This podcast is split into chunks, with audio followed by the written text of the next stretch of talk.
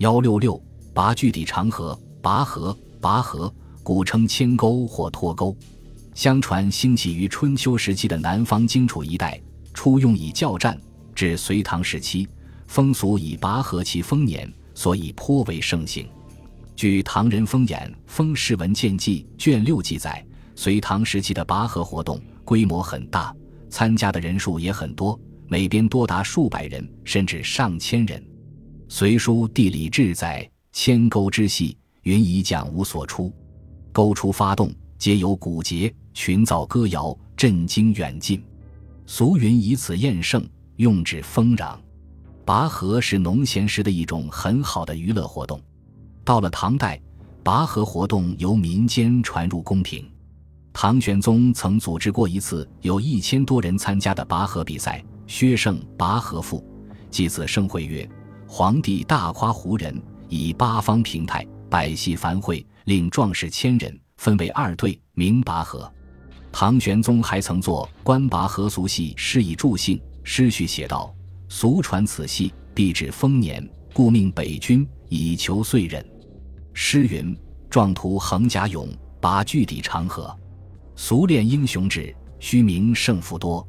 造岐山极夜，气作水腾波。欲期年岁人，先此乐时和。”大臣张说也作诗，奉和圣旨官拔河俗戏应制，曰：“今岁好脱钩，横接场玉楼。长绳系日柱，贯锁挽河流。斗笠频催鼓，争都更上愁。”春来百种戏，天意在宜秋。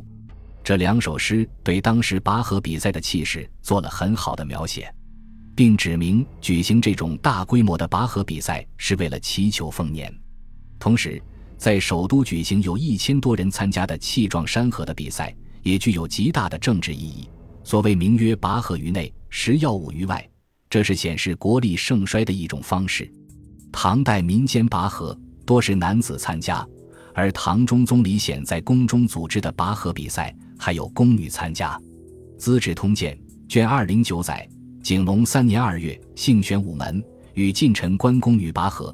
中宗还组织官僚贵族参加拔河比赛。景云元年春，上御梨园球场，命文武三品以上抛球及分棚拔河。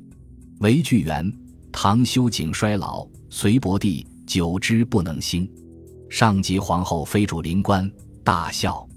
这场比赛以中书、门下省的三位大臣和五位将军为一队，尚书省七位大臣和两位驸马为一队。唐以后，拔河活动虽然在民间广泛开展，但像唐朝这样大规模的并有朝臣和妇女参加的比赛，却很少见诸于记载。